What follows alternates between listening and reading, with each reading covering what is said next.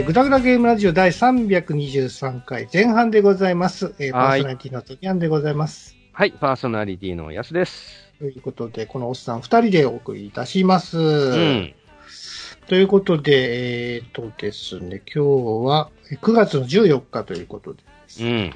なんかあの、先週、ものすごい強い台風がさ、うんあの、関東の上陸したらしいじゃないですか。はいはい、やばかったあですね。の、まだ、えー千葉の方では停電が続いているということでですね、うんうん大変みたいですよ。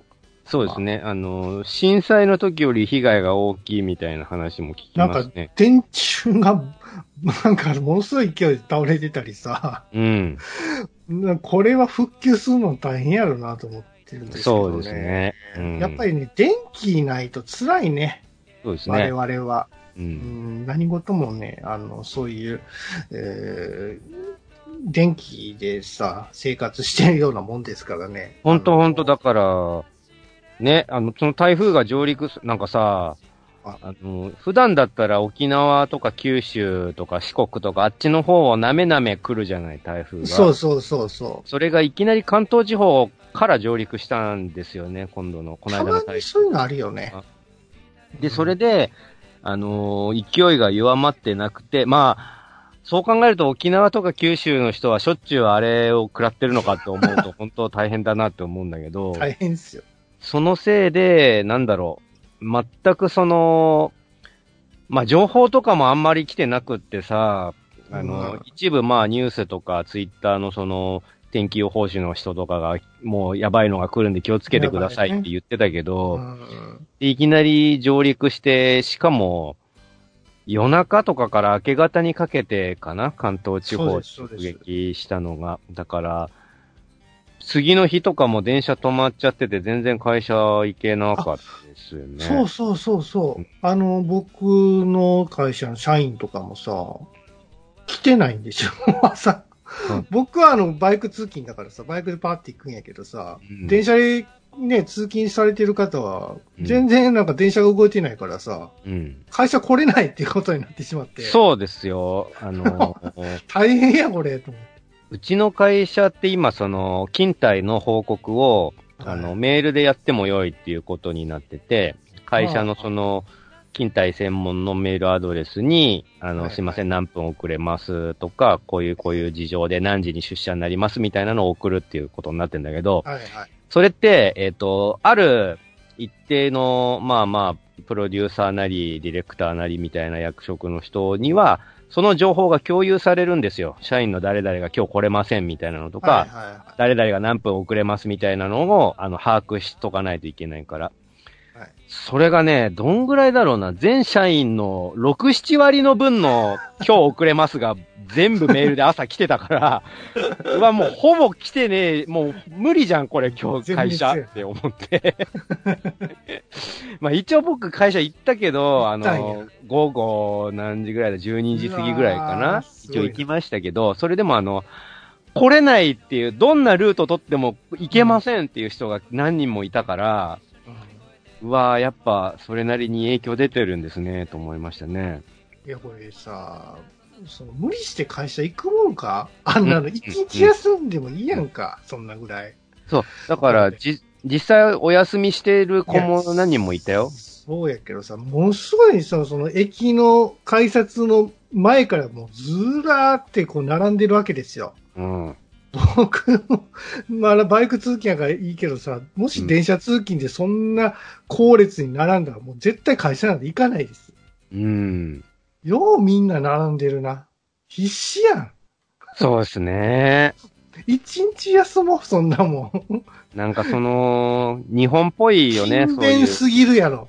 日本人。ね割と大変だった翌日に駅に並ぶみたいなのを日本、ザ日本人っていう感じですよね。義務感というかさ、真面目というかさ、そのぐらい休む余裕持って、心に。うん。ねえ。思いますわ。そうですね。まあまあ許してくれるよ。そんなプロデューサー、プロデューサーも来れてないんやから。まあそうな、そうなんですよ。実際そうなんですよ。そうなんですよ。うん。上役の人とか、だってお同じ条件なわけだから、そうだよね自分だって来れないわけですからね。そうですよんうんまあ全然いいと思いますよ。そいやれは台風ね。の被害っていうのは見ましたけど、あの、ゴルフ場のさ、柵が、べきーって全部折れてさ、あの、民家の屋根、屋根、屋根一棟ちゃうで、もうなんか、うん。四五五六件もうバッサーかかってるやんか。うん。あれ、ひどくないっすか、うんしかも台風の影響やから、あの、自然災害やからお金降りへんかもしれん。そうなんです。いいんですよね。うん。怖っと思って。うん。むちゃくちゃやん、そんなん。ね。いやー、予期できないですわ、ああいうのはね。自然災害、災害ってもさ、ゴルフ場のあの、あの網っていうかさ、塔を作ったのはそっちの責任やからさ、そっちが金出せって言いたいよな。まあ、うん、そうだね。なんかあれも、基礎工事ができてないとかなんとか、そんな話も聞いたけど、あの、ほら、本当はさ、ああいうし柱みたいなのって地面にも埋めとかないといけないじゃん。地上に出てるもちろん分だけじゃなくそれが、あの画像を見た限りだと、何？地上に出てる分がそのまま倒れてるだけだから、埋めてなかったんじゃないのか説みあたいなのがかんあかん、そんなの。その工事にね、詳しい人たちがそこ突っ込んでたんだけど、あれ、撤去費にもお金かかるやんか。そうだろうね。で、あの屋根の修繕費とかもなんかものすごい額になると思うんですけど、あんなもん払われへんで、絶対。うん。怖いわ。保険かけといた方がいいですよ。家、家のね、保険は。うん。災害保険とかあるから、今は。自然災害の保険とかも。いやー、なんか、いろいろ起きますね、日本ね。立て続けにね。うん。ああ、しょうがないね。うん、異常気象だけで片付けていいもんかどうかわかんないですけどね。うんやっぱり僕ね、前々からね、電柱はね、あの、下に、あの、引いてほしいぐらいなんですよ。景観がよろしくないんで、電柱自体の。まあ今、だいぶそうなってきてますけどね。あんま昔みたいに電柱とか送電線みたいなのが、うんあの、何？空見上げるとあるみたいなのは、そんなにあんま見かけなくなってきたけどね。あ、そうですか？うん。まあまあ、あるところにはまだあるんでしょうけど。まあまあ、まだね、あの、うん電気が通ってない箇所もあるんで、そうそう、千葉の方とかね、大変そうなんで。頑張っていただきたいかなと、はい、はい思います。まあ、台風といえば、僕はあのいつもね、ゲームショーに被るんですよ。毎回ゲームショー行くと台風に近いんですよ。そのその日,、日に。うん。毎回ね、なんかズブレになった記憶があるんですけどもね。うん。まあ、今回あの、2019年の東京ゲームショー、あの、なんか安さんが見に行ったみたいなことを見に行ってきましたよ。うん、今年も。どうだったですか、9月12日からスタートで、まあ木曜日だったんですけど、12、13、14、15、今日14日ね、土曜日ですけど、明日1日残ってるんですけど、で、まあ僕が行ってきたのは初日の12日で、えー、まあ一通り見てきたんですけど、お今日はね、まあその、いつもあのゲームがどうだとか、あのステージがどうだみたいな話をしてますが、はい。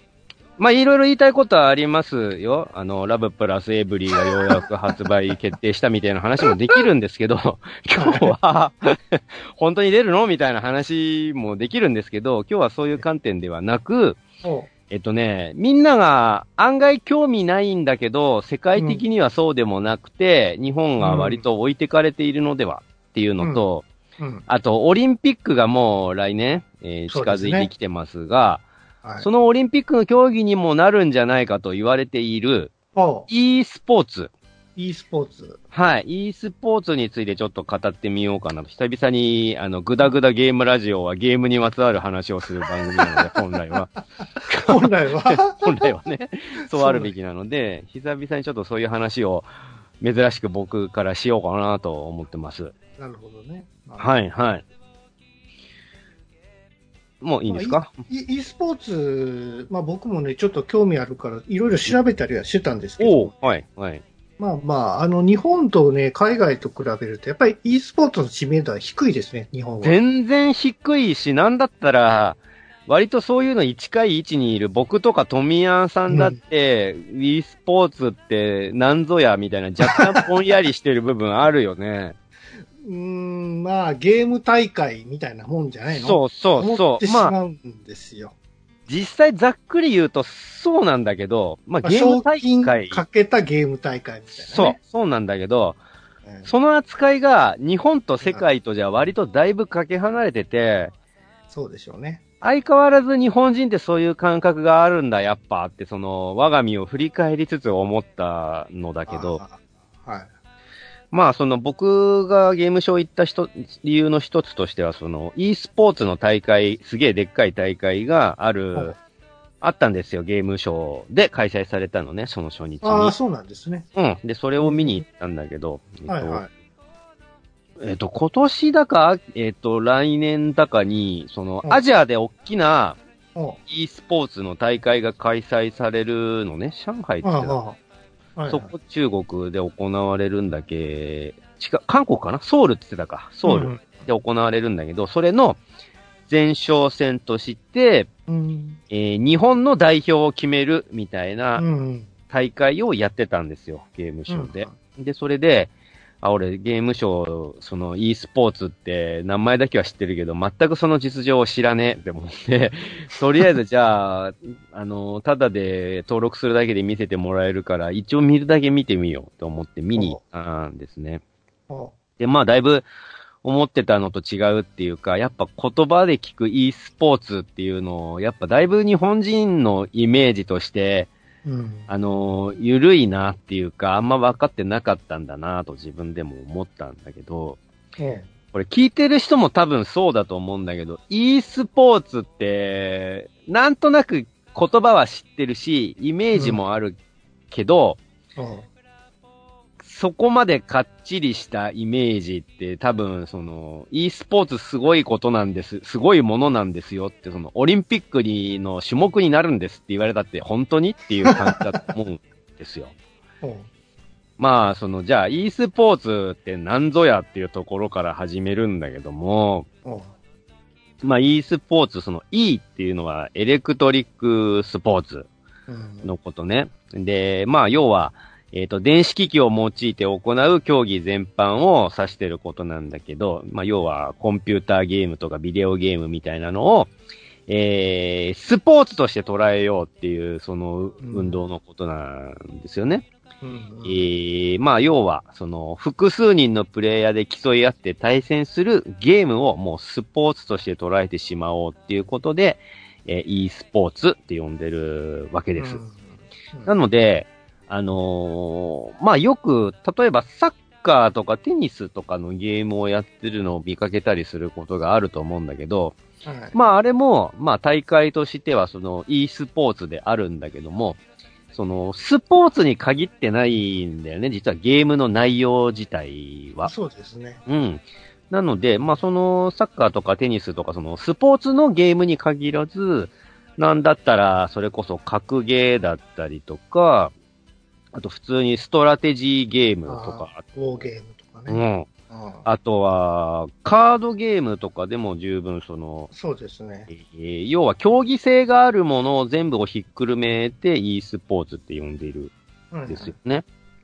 で、まあその、まああとパズルゲームとかね、ぷよぷよとかもやってるとこあるらしいんですよ。うんうんで、そういうのを e スポーツ、えー、と呼んでるんだけども、で、まあ日本はだいぶその e スポーツっていうものが国として遅れている、その理由が、まあ何個かあるんですけど、うんえー e スポーツができたのは、えっと、最初にアメリカっつってたかな？アメリカが、えっと、国を挙げて e スポーツっていうのをスポーツとして認める動きを始めて、うんで、えっと、ついで韓国とか中国とかかね、そのうん。ネットが復旧していった国では結構 e スポーツっていうものが発達していったんだけど、うん。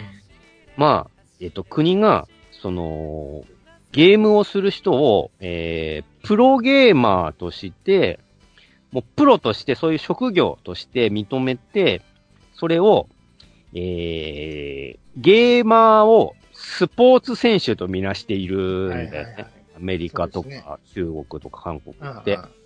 で、かっこよく言うとなんかサイバーアスリートなんて呼び方らしくて、なんじゃそりゃ。うん。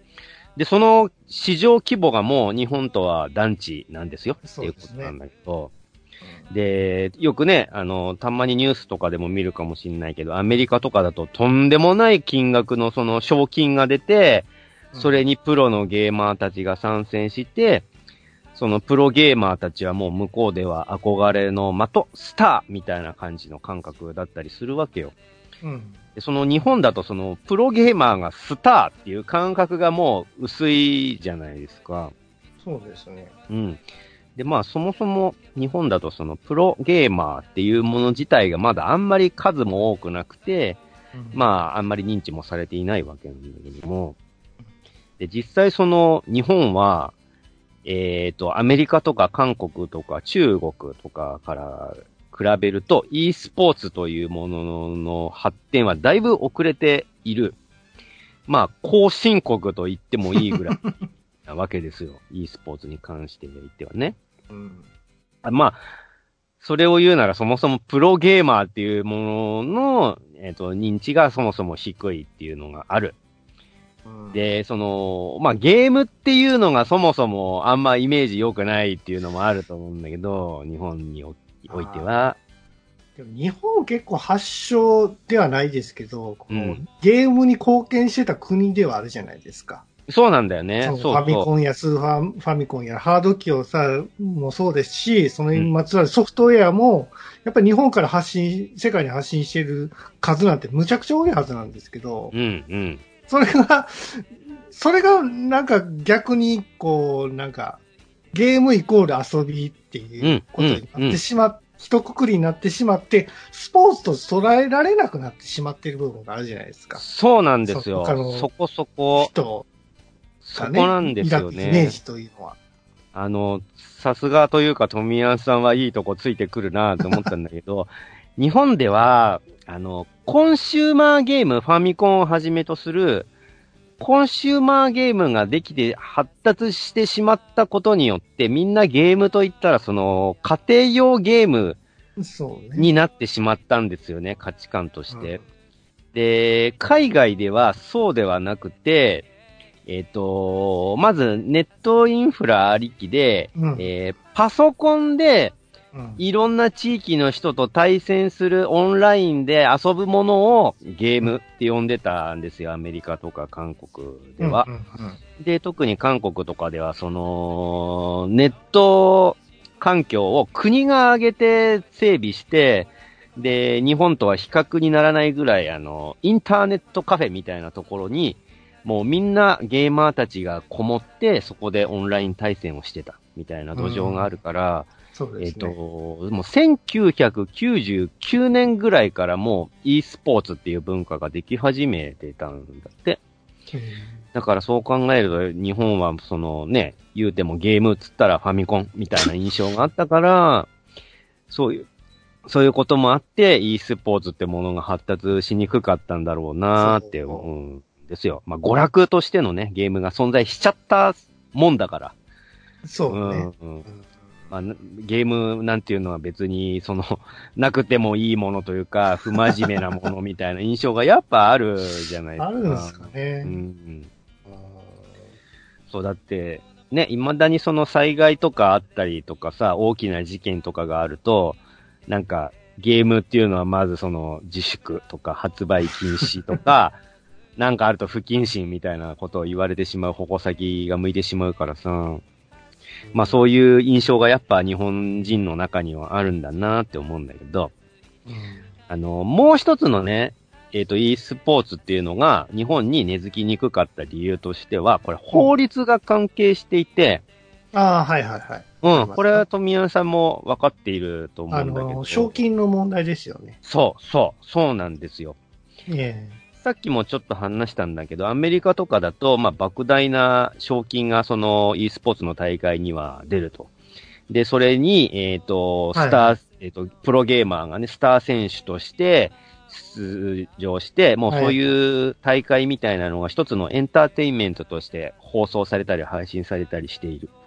うんでそうなってくると、もうだいぶその、e スポーツだったり、プロゲーマーみたいなもの、人の地位が上がる、上がっていくうん。と思うんだけど、日本ではそもそも大きな賞金を用意することが法律上難しいそうですよ。らしいんですよね。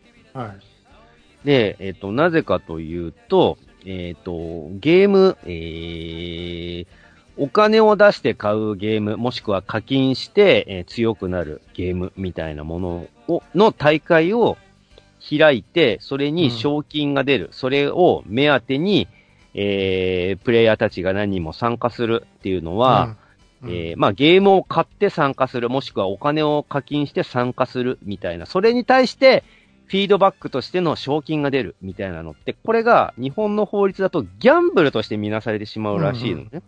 そうですねで、。それが、えー法律上引っかかって、まあ実際今の日本ではギャンブルというのが、えっ、と、公的には認められてないので、今その、の法律でギリギリ認められるのが、えっ、と、上限が10万円。まあ、だいぶ低いです、これ。10万円だよ。アメリカとかだと何百万ドルみたいな、そんな世界なのに、そうです10万円が最上の、そのね、賞金の一番上だから、うんか、もしくは、えっ、と、その大会に出るにあたって購入したソフトの金額の2倍とか言ったから、安っっていう話なんだけど、えこれが恐ろしいことに、えっと、まあ、日本国内でもそうなんだけど、日本人の、今まあ何人かそのゲーマー的な人がいるんだけど、そのゲーマーの人が、アメリカとかその海外の大会に出て得た賞金にもその決まりが発生しちゃって、せっかく勝ったのに賞金受け取れないみたいなことが発生してるっぽいんですよ。日本人のそのゲーマー。ーえ、そうなの？そうそう。そういう事件が、えー、うん、あったらしいんですよね。えっ、と、トキトさんかな？ストリートファイターシリーズのそのうんゲーム大会で優勝した時にそういう事件が起きた、起きたらしいんですけど、えー、その賞金の、えっ、と、上限額が出せない高額賞金というものが法律上できないっていうので、その大会の規模を大きくすることが、えーできないっていうことらしいのね。うんで、あとはさっき言ったその日本人のそのゲーム環境の違いね。コンシューマーして発達しすぎてしまっているからっていう二つの理由なんだけど、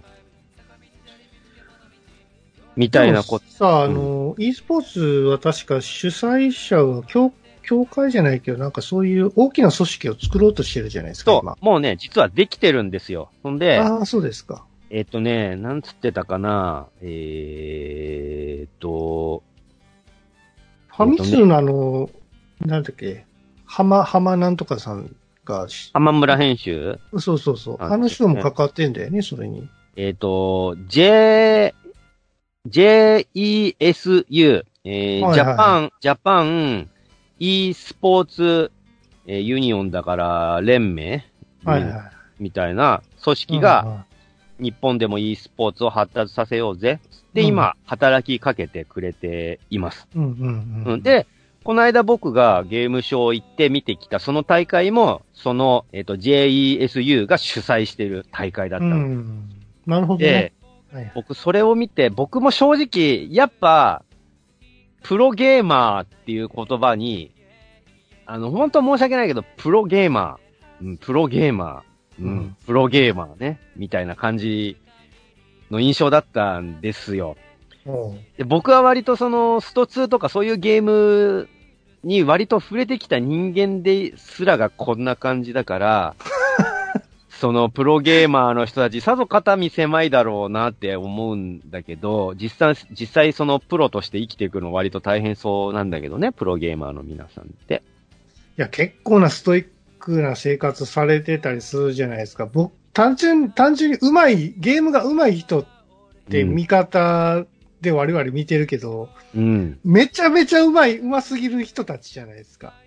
うますぎ、そう。あのーそうそうそう。なんかね、僕ら、その、偏見じゃないですけどね、ゲームやってる人間だから、そこそこ上手いと感じてしまうんですよ。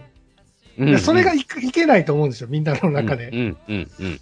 あの人たちはレベルが全く違う次元にいてるから、全然違うよ。ストイックさも全然違うだろうし。そこをね、やっぱり理解してないんですよ、みんな。うん。うん、だから本気度が全然違うっていうとこですよね。だから僕たちで言うところの、あのー、仕事って趣味みたいなのが分かれてたりするけど、あの人たちは、仕事も趣味も全部がゲームみたいな感じになってるから、飯食って寝るの以外は全部ゲームみたいな、そのゲームをしかも上手くなるためにやり込まないといけないわけで、そうなんその上手いセンス、ただでさえセンスがある上手い人たちの集まってる中でも飛び抜けてトップレベルにうまいみたいな人たちが、あの、プロゲーマーさんたちな、ね、なんやろうね、ゲームってその、アマチュアとプロの違いって見、見えづらいのかもしれないね。それもあるね。あの、通常そのサッカーでも野球でもさ、アマチュアとそのプロの違いって見ればわかるじゃないですか、大体。そうだね、そうだね。球の速さが違うとかさ、蹴り足が全然違うとか。うん、でも、うんうん、でもさ、ゲームってみんな同じなんですよ。うん、うん。プロがやろうが、アマチュアがやろうが、ゲーム、あの、蹴るスピードとかもさ、みんな同じなんですよ。うん、そうだね。だそこの違いってやっぱり分かりづらいっていうのはあるのかもしれないですよね。うん。そう、そんでね、あのー、やっぱそんな感じじゃないですか。はい、で、僕が見た、その e スポーツの大会、ウィーレだったんだけどね。ウィニングイレブン、サッカーゲームの。うん、それの日本代表、日本で一番上手い人を決める大会を僕見てきたんだけど、その、出られてた人たちみんなプロゲーマーさんで、はい、でね、まあ、まあもちろんなんだろうな、あのー、アスリートとは言うけれども、うん、全然アスリートっぽくないよね、みたいな印象だったんですよ、最初は。見た目が？見た目はね、まあそりゃそうですよ、はいはい、そりゃね。だ、ただ、その、ウィーレね、その、ウィーニングイレブン2020だから、えっ、ー、と、はいその9月12日発売されたゲームで対戦なのよ。うん。だは、触れて即対戦なのね。で、まあ、プレイしてるところを見るんだけど、まあそのサッカーの試合なんだけど、めちゃめちゃ面白いのね。その攻防って。なんだろうな、あの、すげえ楽しい、いいサッカーの試合を見てるみたいな感覚になるプレイ具合なんですよ。あ、本物のサッカーと同じような、なんか戦法とかを使ってくるわけだ。そう。で、その、まあ、その、選手たちの配置とかフォーメーションももちろんなんだけど、その、各々の選手のプレイとかもめっちゃうまいのね。じゃあね。なんだろうな。パスミスとかないやもんね。ないない。全然ないし、うわ、綺麗にパス繋がるって思うし、うね、もう超強いチームだな、このチームはっていう感じの、強いチーム同士の試合を見ている気持ちいい感じなのね。その e スポーツの試合を見てるのって。わかるわかる。で、その、まあ、サッカーに詳しい人ももちろんそのコメンテーターみたいなのでいるんだけど、今の何々、何々っていう選手に渡ったんですけど、この選手はこういうのが強くて、みたいなのをいちいち解説入れてくれる人と、あと、その e スポーツ用の実況みたいな人がいて、その実況が、普通のサッカーの試合と同じように実況してくれてることによって、よりその状況を見てる我々、素人の我々が聞いてても、状況を理解したりとか、よりそのテンションが上がって楽しめるみたいな感じの、そのプレイヤーがいて、実況の人がいて、解説がいるみたいな感じの、えっ、ー、と、もうショーなんですよ。はいはいはい。で、まあ、なんだろう、楽しかったんですね、その、そのショーが。で、日本で一番をようやくその最後何試合かして決めたときに、その、ね、全然、その、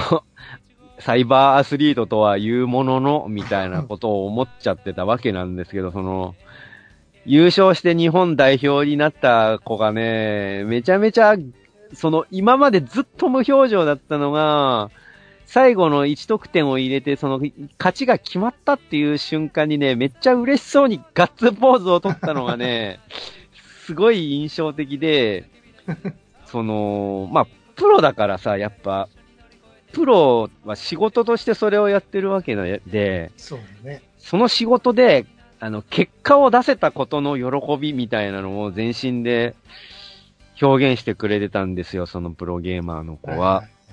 いや、それは確かにゲームだろうと普通の仕事だろうと変わらんよなって思ってね、その喜びようが。で、その子は晴れて、えっ、と、大会まあそう、賞金も出て、賞金ももらって、そのさっき言った、えっと、JESU の一番偉い人からその目録みたいなのをもらって、うん。で、晴れて、その今度、アジア、えっ、と、ソウルか、で開かれる、本大会の方に日本代表として出るっていうことあが、その時に決まったんだけども、うん。でね、えっと、えー、そのアジア大会でやるのが、その今年だか来年だかで、えっ、と、その後も、えー、2020年その東京オリンピックに向けて、あっちこっちで e スポーツの大会やるっていうのが、日本でも割と決まっているらしくて、うん。あ、と、えっとね、2022年、えー中国で開催されるアジア競技会っていうスポーツの祭典があるんだけど、うんそこではもうスポーツに混じって、その e スポーツがちゃんとメダルを取るための種目として含まれているんですよ。もう決まってるんだけど。えで、同じく、えっ、と、2024年東京オリンピックの後に開催されるのが決定してるーうんパリ五輪でも、えっ、と、うん e スポーツが競技の一つとして含まれるんじゃないかって言われてるらしいのね。えうん。だから、その日本だけなんですよ、e スポーツって、なんじゃらほいみたいななってんのが。うわ、すごい、いかん、遅れてるって思って、ー、僕。いやまあ、偏見持ってしまうからしょうがないと思うんだけどな。そう。もうね、あの、全然ズレズレなのが、その、プロゲーマーみたいうな、んそのサイバーアスリートみたいなのって、アメリカとかだと大スターなんだって。道歩いてるとサインくださいって群がってくるって言ってたよ。う。マジっすか。うん。で、まあ僕も梅原とかにあったらちょっとサインくださいみたいな感じになっちゃうけど、梅はだって有名じゃんかよ。そうそう。まだまだ日本ではさ、まあ言うてもね、梅原さんも日本のプロゲーマー第1号でしょ？そうだね。そう、だから、それ以外、その、プロゲーマーっていうものの認知度はまだ低いんだろうなとは思うんだよ。でもその、なんだ格闘ゲームでもさ、やっぱり格闘ゲームをさ、僕ら、まあ、その、鉄拳やり、バーチャーなり、ストリートファイターなり、やってるからこそわかるわけじゃないですか。その駆け引きとかが。そうだね。こんなん普通の人方が見てたら、単純に遊んでるしか見えないもんね、実際に。そう、ただ、それを、あのー e スポーツっていうのは競技なのだと。で、まあええ普通のスポーツでもそうじゃん。その、ルールよく理解してない人には何やってんだかわかんないみたいなのが、まあサッカーとか野球とかですらわかんない人にはわかんないわけなので、それをわかりやすく解説するために実況っていう立場があって、うんそれが今の e スポーツでもゲーム実況者っていうのがもうすでに職業としてできつつあるらしいのね。その、えっ、と、まあもちろんゲームとしての知識もあるし、ルールも分かっているし、それを、えー視聴者に分かりやすく説明するスキルみたいなのを持った人。うん。それを門外漢にも分かりやすく説明できる人みたいなのを、うん。ゲーム実況者としてもううんいるらしいんだけど、まあね。うーん、うん。そうなんですよ。まあ、日本じゃな、難しいだろうね。うん。うん。そうなんですよね。で、これが全く無課金で遊べるゲームとかだったらなんかセーフらしいのね。うんお金、なんだ、その買ったりする、そのゲームを買ったりするとかお金をかけるみたいなのがなしで参加できるんだったら、賞金を大きくしてもいいみたいな、えっ、と、方法の抜け道みたいなのがあるらしいんだけど、まだまだそんなのが少ないじゃないですか。そうですね。うん。で、それがパッケージソフトとかになると、もうダメみたいな、そのギャンブルとして見なされちゃうっていうことなので、えっと、それを、えっ、と、JESU、日本 e スポーツ連盟が、うん最近働きかけているのが、えっ、と、その、プロゲーマーのライセンスというのを発行するっていうことで、うん要は、プロゲーマーは、えっと、仕事でやっているんだと。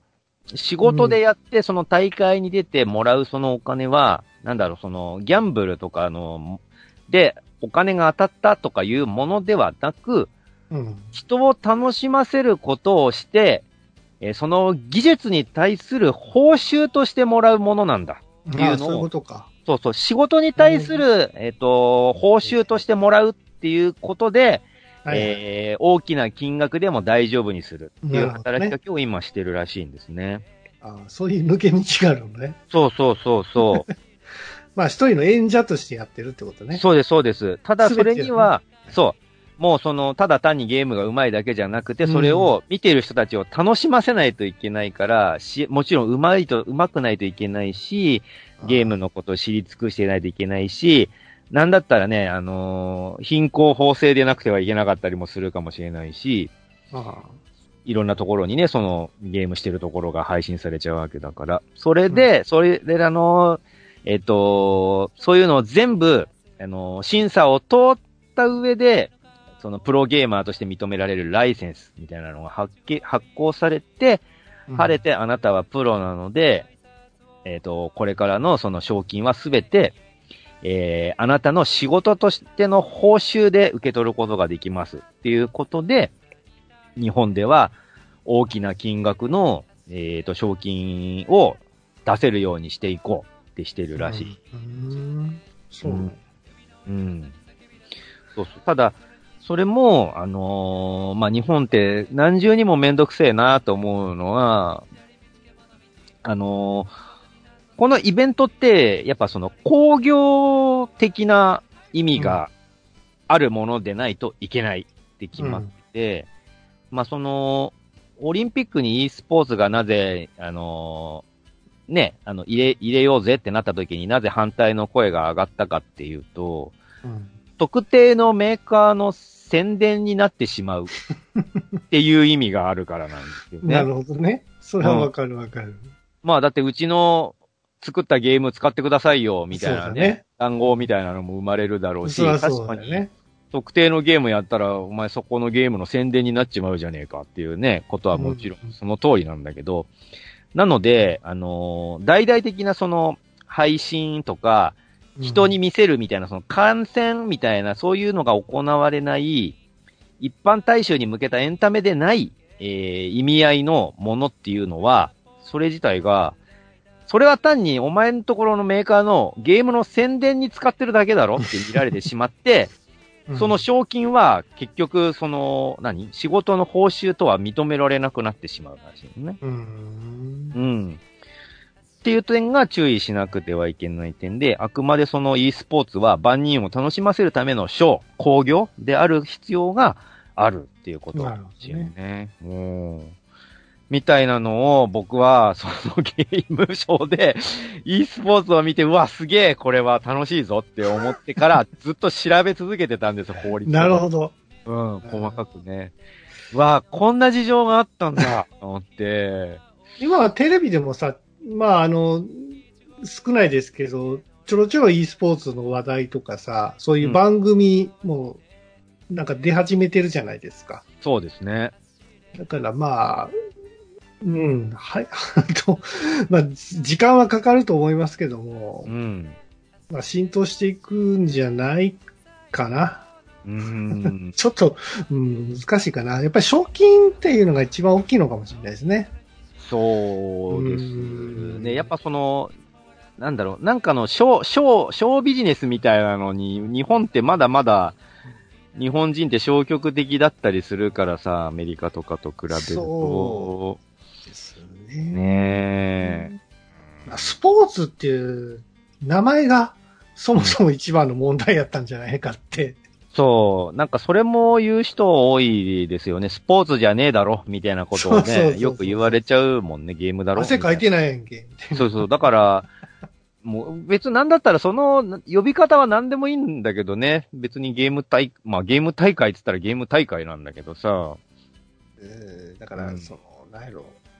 その、自分がやってないのにサッカーやってる、なんか矛盾とかさ、格闘やってる、なんかこ矛盾点がさ、多すぎる部分があってさ、そうだね。なんか、お前汗かいてないのに何やって偉そうにしてんねんみたいな。そういう、なんかこう、変、変な捉え方してる人とかいてるわけでしょ、その、体を動かすこと至上主義みたいな文化っていうか、価値観ってまだまだ根強くて、ただね、その、僕も見る前はそうだったんだけど、体動かすわけじゃねえじゃんって思っちゃってたんだけど、その、チェスとかさ、将棋とかさ、カードゲームっていうのは、まあ、わかるじゃないですか。その盤,、盤上の世界があって、うん。1対1でこう戦うっていうのはわかりやすいんですけど、ゲームってさ、もう完全に、なんていうか、操作する側とビジョンってもう全然違うんで、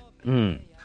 やっぱりサッカーのゲームやってると、やっぱり、本来はサッカーの試合をやれば評価されるんだけど、うん、なんか操る側だからさ、うん、どう、どう、どう捉えればいいのかって、やっぱ分かりづらいっていうんですよ、そこは。うん。うん、そう、ただね、あのー、e スポーツのいいところは、あの、逆説的なんだけど、逆に言うと、体動かせなくても、プロになれるってことなんそうそうですけど。よ。で、これって、あの、実際にスポーツはできないけども、ゲームはできる、えー、人は、選手になれるってことで。まあもちろんそうですね。要は、体にね、何らかの障害があるような人でも、プロになりうるってことで、で、実際に、あの、今存在している、そのプロゲーマー、なんかプロゲーマーってなんか、その、いろんなチームがあるらしいんですけど、そのチームの中にも、もう何人かその、障害で体は動かせないけど、ゲームは上手いっていう人がもう入ってるんだって。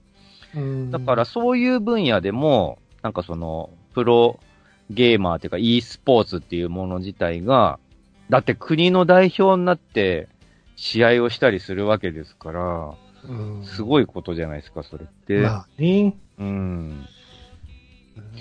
みたいなことがあるわけですよ、今、ね、頑張ってるのはわかるけど、うん、やはり日本じゃ難しいな難しいかね。うーん。難しいないや、僕はあの、見る分には面白いなと思ってるんですけどね。いや、実際面白いんですよね。そんで、その、とっつきにくいさ、あのなんだろう、FPS、FPS の e スポーツももちろんあるんだけど、はいはい、そういうものとか、まあ、格ゲーとか、よりも、例えば僕が見てきた、その、サッカーみたいな実際にあるものを、そのままゲームに落とし込んだものって、やっぱ、ゲームはそんなにわかんない人でも普通の試合を見ている感覚で楽しめたりもするから、うんうん、入り口としていいのかもしれないなと思ったりね。そうですね。うん。そう、そんでね、その、まあもちろんプレイヤーが上手いっていうのもあるんだけど、うん、あの、僕が見てきたね、その、ウィニングイレブン2020、うん、が、まあ、リアルなんですよ。選手もそうだし、動きもそうだし、そうなんや。一人一人のパーソナルな癖とかもちゃんと再現してて、ほんといつの間にかゲームであることを忘れて、普通にサッカーの試合を見ているみたいな感じになってくるんですね。あまあ、あれ日本のメーカーが作ってんだよな。うん、そうそうそう。で、FIFA も有名だったりもするけどね。そうだね。うん、まあ、この二大タイトルが一番有名なのかな。うん。まあ、リアルですよ。えー、その、思わずね、うまいプレーを見て、本当のサッカー見てるみたいに、うん、それはわかるわかる。今のうめえって言っちゃったりとかするのね、その、なんだろうな。あのー、ゲームやってるレベルじゃ絶対目につかないような、細かいステップを足元で入れてたりとかする選手が。はいはいはいはい、はい。で、そんなのって、あのーちょっとスローで見てみましょうって、振り返りでスローで入れないとわかんないような、細かいステップをちょこちょこちょこって入れてたりとかするの、選手が。とか、あと、フェイント、微妙にわかんないレベルのフェイントを入れてたりとかするんですよ、選手が。あそれって果たして操作でやって、僕その Wii 入れは実際やったことないから、それを、プレイヤーがどこまで操作でやってるのかはわかんないんだけど、そのステップ刻んだりとかする感じとか。で、あと、そのボールを蹴るにあたっても、ちゃんとその足の甲とかつま先とか、あと足の外側、内側で蹴るとか、あとかかととか、その、えっ、と、蹴る場所によって、えー、バリエーションが変わってくのはもちろんのこと、あと、利き足で蹴るとか、利き足じゃない方で蹴るみたいなのもちゃんと分けられてて、うん。あ、今の何々選手はあえて利き足じゃない方の足で蹴りましたね、とか言われたりとかするの、実況の人。あ、そうなんだ、とか思って、へーとか思ったりするんだけど、あとなんかその、パスを受ける瞬間、ほんの一瞬後ろをパッて向いて敵のディフェンダーのことを気にしてからパパスを受けるみたいな、えっと、まあ、多分プロだったら当たり前にやってるようなことをちゃんとそのゲームのキャラがやってたりもするんですね。うん。あと、その、シュートを決め、止められななかった時の、あの、シュート決められてしまった時のあの、キーパーの悔しがり方とかがすげえリアル。それは、それはモーションやから。そうだけど、関係ないやんか。うわ、めっちゃ悔しそうみたいなのすごいリアルに、ちゃんとモーションでやってたりとか、なんか、格ゲーとかの大会の映像を見るとさ、あの、なんかものすごいね、近距離でね、何もしてないんですよ。何もしてないんだけど、ものすごいヒリヒリするぐらいの、なんかこう。緊迫感というか、そういうのがあるんですよ。ジャブ一つ、ジャジャクパン一つでもなんかね、なんかこう、周りの、もうなんかこう、詰め方がさあ、るよ。一発ちょっと、なんか使ったらもう終わりみたいな、あるあヒるある。リヒリ感がさ、伝わってくるんですよね。あの、わかる人同士、わかる人にだけはわかる達人同士の戦いみたいなさ、あ技の届く制空権のそのいじり合いみたいなのがありますよね。ーあれはね、楽しいね、見てたら。うん。そうそう。うん。まあまあ、でもね、あの、本当に、普通の人もさ、やっぱり、まあゲームをできるからっていうのもあるかもしれないけど、うんやっぱり実際本当の、なんかプロがやる試合とか、やっぱり見ると、やっぱり、やっぱり若干変わるってくるんじゃないかな。見方が変わるとは思いますよ。うん。うん。そうですね。実際見て楽しかったのでね、その大会を。うん。まあ、もっともっとね、あのメディアも取り上げてね、うんあの、いてほしいなとは、はい、思います。そうですね。そういうなんか、いろいろ決まりとかもだんだん変わっていったらいいのになって思いますね。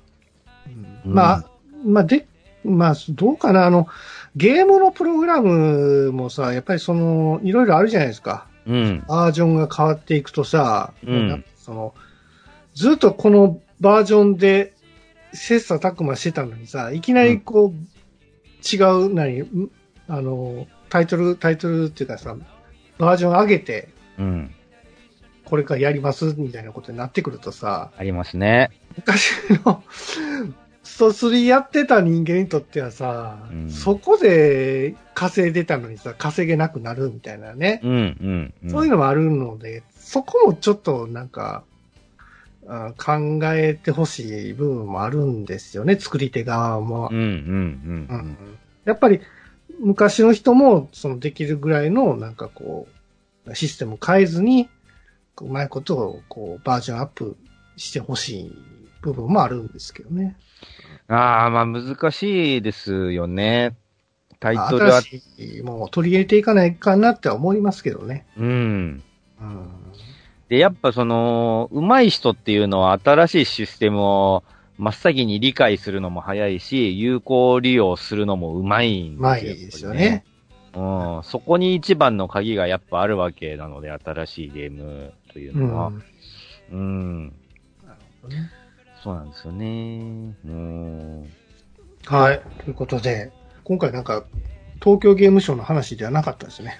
そう、あえて e ゲー、e スポーツの話をメインにしてみました、ね。はい。ということで、えー、ぐだぐだゲームラジオ第323回前半でございました。はーい。